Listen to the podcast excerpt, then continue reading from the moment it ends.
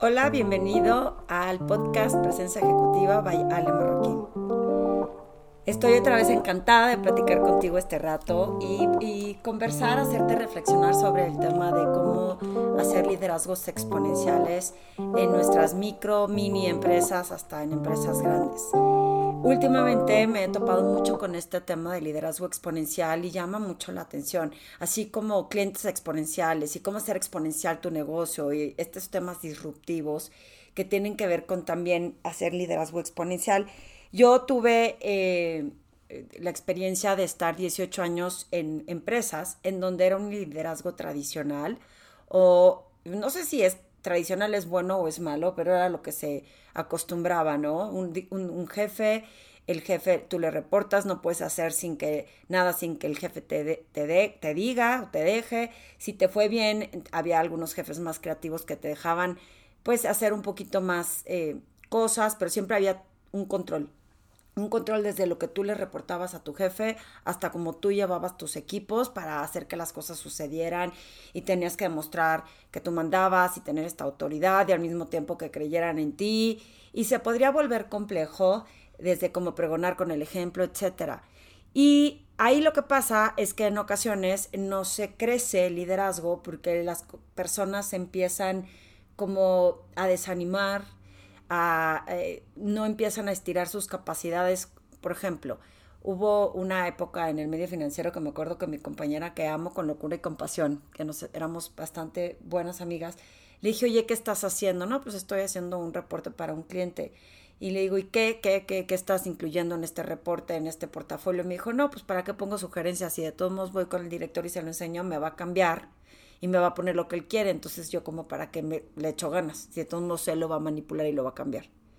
Y eso es como yo creo que se frenan los liderazgos, porque cuando hay alguien que tiene que tener el control, la última palabra, sentir que es propiedad de él, las ideas, eh, los resultados, etcétera, lo único que hacen es que en ocasiones desaniman a muchas personas porque no son tomados en cuenta y porque les haces ver y sentir que lo que importa es lo que ellos decidan. Conozco muchísimas empresas, muchísima gente que trabaja en donde trabaja porque no le queda de otra. Que está ahí, aunque le choque la empresa, los valores de la empresa o cómo los gestionan, pero porque no le queda de otra. Y siento que es un costo de oportunidad enorme porque estamos dejando de tener súper buenas ideas, súper buenas contribuciones de personas que son seguramente muy, muy valiosas, pero que por este tipo de circunstancias no les permiten crecer. Entonces, el liderazgo exponencial es aquel que permite darte la libertad y que te hagas responsable, corresponsable, que en inglés se dice accountable, de tus acciones, pero para que aprendas. Hace poquito alguien eh, eh, me entrevistaron y estaba dando yo mi plática de cómo me convertí, pues, de estar empleada a emprendedora. Y me dicen, no, bueno, eh, ¿Crees que para poder ser emprendedor tienes que tener esta formación dentro de una empresa de saber cómo se lleva pues las finanzas y la contabilidad y la gestión de cosas? Y yo, bueno, a ver, espérame.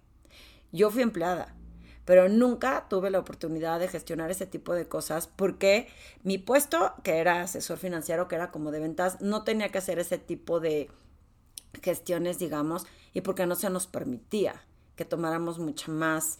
Eh, no sé, eh, mando de muchos otros aspectos o áreas si no te correspondían. Inclusive alguna época le propuse a mi jefe que por qué no me permitía ser, ¿no? Hacer lo que yo era más especialista y que podía traer muchos mejores resultados y decidió que no, que yo tenía que hacer todo lo que hacían todos los demás idéntico, me gustara o no me gustara, lo hiciera bien o no lo hiciera bien. Y ahí es en donde se frena el liderazgo de las personas o la creatividad o las contribuciones de las personas porque te hacen te controlan, te dictan lo que tú tienes que hacer y cuando naturalmente, por ejemplo, cuando me volví emprendedora, pues tuve que aprender todo eso que no sabía. Y si hubiera tenido un liderazgo eh, abierto, apoyador, a lo mejor hubiera aprendido más cosas desde antes, porque te hubieran permitido explorar otras situaciones, tomar decisiones y equivocarte, asumir cierto tipo de riesgos que en una empresa tradicional no lo permiten. Espero no estar confundiéndolos con el término, pero lo que hace finalmente un liderazgo exponencial es aprovechar toda la experiencia, creatividad, conocimiento, habilidad que tienen las personas a lo largo del tiempo y permitir que tomen sus propias decisiones sin tener que sentir que hay un control o que tienen que quedar bien con alguien. van a tener que equivocarse y asumir cierto tipo de, de riesgos, pero ahí viene el aprendizaje. Y me parece maravilloso porque siento que las empresas, sobre todo en nuestro país, podrían ser mucho mejores y grandes empresas si permitimos que la gente tome este tipo de, decisiones y que se hagan responsables de sus actos y que puedan sentir que sus contribuciones son valiosas. ¿Por qué? Por lo, justo lo que les acabo de contar de, mi amiga que decía, pues ¿para qué hago algo más eh, completo si la realidad es que eh, me lo van a corregir o lo va a cambiar? Y eh, tengo otra clienta recientemente que me dijo, Ale, es que estoy cansada de querer hacer cosas y que te frena todo, eh, la línea de mando, los silos en las organizaciones, de que tiene que ser todo de forma eh, vertical, pero que no puedes tú contribuir de forma horizontal.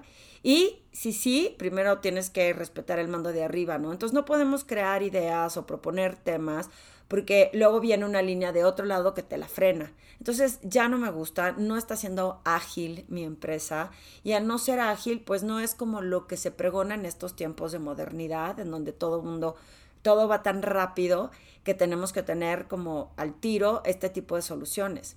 Hoy creo que estamos en una situación en donde todas las empresas tienen que tener la conciencia de que se ponen las pilas, se vuelven ágiles y vuelven a confiar en la creatividad de la gente que tienen para dejarlos libres de hacer lo que en su experiencia o en su posible intuición puedan pretender que funcione. Pero si queremos seguir manejando en el control, lo, va a volver muy complicado. Hace poco también eh, tuve la fortuna de platicar con alguna persona, un emprendedor, bueno, que tiene varias empresas, que dice que él le da la libertad a sus empleados de ir y venir, hacer y no hacer, que se equivoquen, que aprendan, que se tomen el tiempo que se tengan que tomar y no estar controlando el horario. Ahora con la crisis, con la pandemia, que nos mandaron al encierro, a muchas personas les cuesta trabajo entender este modelo porque es contrólalos, haz que te prendan la computadora y que te prendan la cámara para que los estés viendo, porque igual y se van a hacer locos y tú les estás pagando un sueldo y de todos no están haciendo nada. Yo quiero creer que la gente ha tenido que empezar a sentir que tiene que ser responsable porque está en el encierro y se han vuelto más comprometidos de que se cumplan los resultados, aun cuando están encerrados, en lugar de tomarlo como, pues me voy a relajar y voy a ver Netflix. En mi opinión, la mayoría de la gente está cumpliendo con resultados sin necesidad que los estén persiguiendo. Y por el contrario, al que están persiguiendo, al que están tratando de controlar, al que le están diciendo prende tu cámara, le dan menos ganas de contribuir y de participar y de expresar lo que está pensando porque siente que tiene que estar impuesto, ¿no? E-, esa parte de la contribución. Viene un contra en este sentido de liderazgo exponencial en donde suena maravilloso, pero no es tan fácil bajarlo por uno, los patrones de conducta que tenemos en el pasado, como esta persona que me platicó, me dijo, yo tengo una estructura tal que yo llegaba a trabajar a las 9, me iba a las 2, regresaba a las 4, pero podía llevar a la clase que tenía mi hijo exactamente a las 5 y media que salía y de 5 y media a 7 y media sabía que era para mi hijo y la estructuraba de esa forma. Entonces no entiendo que ahora sea libre de que la gente trabaje cuando quiere, a la hora que quiere, entre cuando pueda. Yo, yo creo que ese control me saca de onda. Esa es una pequeña zona de confort y digo pequeña porque esta persona no es que no sea productiva o no tenga buenas intenciones, pero ese patrón de conducta que tiene en el pasado, finalmente romper con ese paradigma y decir, ok, voy a intentar a dejar ser más libre a la gente. Y si yo quiero tener mi estructura está bien, pero no imponerle mi estructura en todos los demás porque pretenda que es la única forma en que funcione. En donde está el conflicto es ese. Uno, que a la gente que es líder y que ha tenido este poder y este control le digas, ya no puedes decirle a la gente qué hacer, tienes que dejarlos libres. Y, y yo digo, ¿no? Como una analogía es, si le vas a enseñar a manejar a tu hijo, tienes que eventualmente soltar que se lleve el coche y no pretender controlar porque sientes que va a chocar. Si no choca, a lo mejor no aprende. Si no se asusta en un bache o si no se le poncha una llanta, pues finalmente no aprende yo me acuerdo perfecto que cuando yo aprendí a manejar, pues sí tuve mis, mis, mis, roces, mis choquecitos, o sea, nada grave, pero se me ponchó la llanta, me caí en un bache, eh, ¿qué más me pasó? Se me descompuso, se me ahogó un coche porque era de velocidades, me fui con el freno de mano puesto, trataba de volverlo a arrancar y no, no podía con el estrés del clutch, pero así aprendí, así aprendí a manejar en velocidades y así aprendí a manejar. Y ahora eh, yo lo noto eh, conmigo, que cuando se trata de que mi hija maneje, ay no, porque me vas a chocar el coche. Lo que me da flojera es llevar el coche al taller. Y en esta ciudad yo aprendí a manejar en una ciudad más pequeña. Sin embargo, al no soltar y tener que tener el control por si pasa, por si lo raya, por si lo choca, es como una forma mala de mi parte de liderar esta parte de, pues, órale, aprenda, aprenda, te lanzo, te dejo y si te equivocas, pues vas a tener que aprender. El otro problema que hay en este tema de liderazgo exponencial es que la gente cuando las dejan sueltas y las dejan libres, de pronto no saben cómo manejar esta libertad. Y en lugar de ponerse como en el tema de, bueno, voy a cumplir con un resultado, en ocasiones hay personas que pueden hasta abusar, digamos, yo del poder. O sea, o, cómo se te ocurre tú que lo resolverías. Te pongo un ejemplo. Vamos a suponer que le das libertad plena a tus equipos para que tomen decisiones y que puedan generar como una eficiencia en un proceso. Eh, hoy, en la mañana, tuve que ir a hacer un trámite por segunda ocasión en la misma semana a, al IMSS. Eh, la primera vez me dijeron que no era en esa oficina, aunque en internet me arrojó que esa era la dirección. Eso hace, a veces se equivoca el sistema. Imagínense ese tipo de errores de andar mandando a la gente a lugares en donde cuando llegas te dicen, pues aquí no te puedo atender, aunque mi sistema te haya dicho que era aquí. Total que lo entendí, dije, bueno, pues ni modo que le hacemos, voy al otro lugar, en otra ocasión, en otro día, y me dijo, pero te reviso tu documentación para saber que todo está en orden. Revisó la documentación, me corrigió algunas cositas y a los dos días fui a la oficina que en teoría era la que me correspondía. Sí, sí me correspondía, pero lo primero que empieza a checar la persona que me atendió es que mi dirección es 264-5 en el piso 3. Resulta que en el comprobante de domicilio no decía piso 3, pero en mi constancia de alta de Hacienda sí. Y por ese pequeño detalle me dijo que no me podía recibir toda la documentación porque no coincidía. Cuando le explico que es como una nimiedad, nada más para aclarar un poco más exactamente en dónde está y que los comprobantes de domicilio con que tengan un departamento no te dicen si está en el primero, segundo, cuarto o quinto piso, que por favor tratara de apoyarme para hacer, eh, ¿no? Para poder hacer este, este trámite. Se negó, me dijo no se puede, tiene que volverlo a hacer, tiene que volver a hacer el cambio en Hacienda o en conseguir el comprobante de domicilio que concuerde y tiene que volver porque esto yo no se lo puedo aceptar. Y me hizo pensar en este liderazgo exponencial, porque ¿qué pasa cuando le das esa libertad a la gente? Tú tomas tus decisiones, no tengo que ir por el jefe, pero tu criterio no es tan flexible para poder avanzar y resolverlo. ¿Cómo lidiamos con eso los que queremos pregonar que haya más gente que pueda pensar por sí misma, que haya más ideas, que haya más contribuciones, cuando en ocasiones nos pasa que hay gente o que hay personas que no tienen el criterio suficiente para saber cuándo puede ser flexible y cuándo no. Quizá me estoy adelantando a la respuesta pensando en que a ellos les hicieron ver eso de forma cuadrada y fue impuesta esa autoridad y no pueden usar su propio criterio porque lo que me amenazó esta chava es que es que si yo te permito que entregues así los documentos y me revisan y lo encuentran mal, me van a correr. Y me pareció increíble que me amenazara con eso, porque pues obvio no quiero meterle en problema, lo que quiero es que esto se lo solucione de la forma más correcta. Eh, ¿Cómo haríamos para implementar este tipo de libertades, de contribuciones, de exponenciar muchos líderes? Es que imagínense, se dice liderazgo exponencial porque es tener muchas personas haciendo que las cosas sucedan y no nada más uno que lo baje a todos los demás y que trabajen como en automático, ¿no? Como, como en una eh, a escala, a destajo trabajan por trabajar y no se estiran a hacer lo mejor que pueden dar de sí mismos. Y hoy pensé que este tema era interesante sobre todo porque puedo entender que yo te puedo platicar lo increíble que es, pero también tú podrías decirme de regreso lo difícil que es implementarlo y cambiar la mente de la gente para que en ese sentido busque agregar valor, crear una mejor conexión con tanto los clientes externos, pero con los internos que no hay una competencia entre un área y en otra, porque hoy lo platicaba con otra de mis clientas, que como siempre pasa, ¿no? Los de administración alucinan a los de ventas. Los de ventas somos los más nefastos porque entonces el último momento quieres lograr la venta y entonces pides que se agilice el trámite y la documentación y que el producto o el servicio esté en tiempo y forma.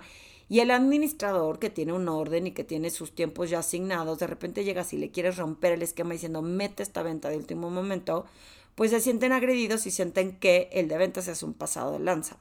Y el de ventas siente que el de administración está siendo inflexible y medio cuadrado por no querer aceptarle lo que está proponiendo.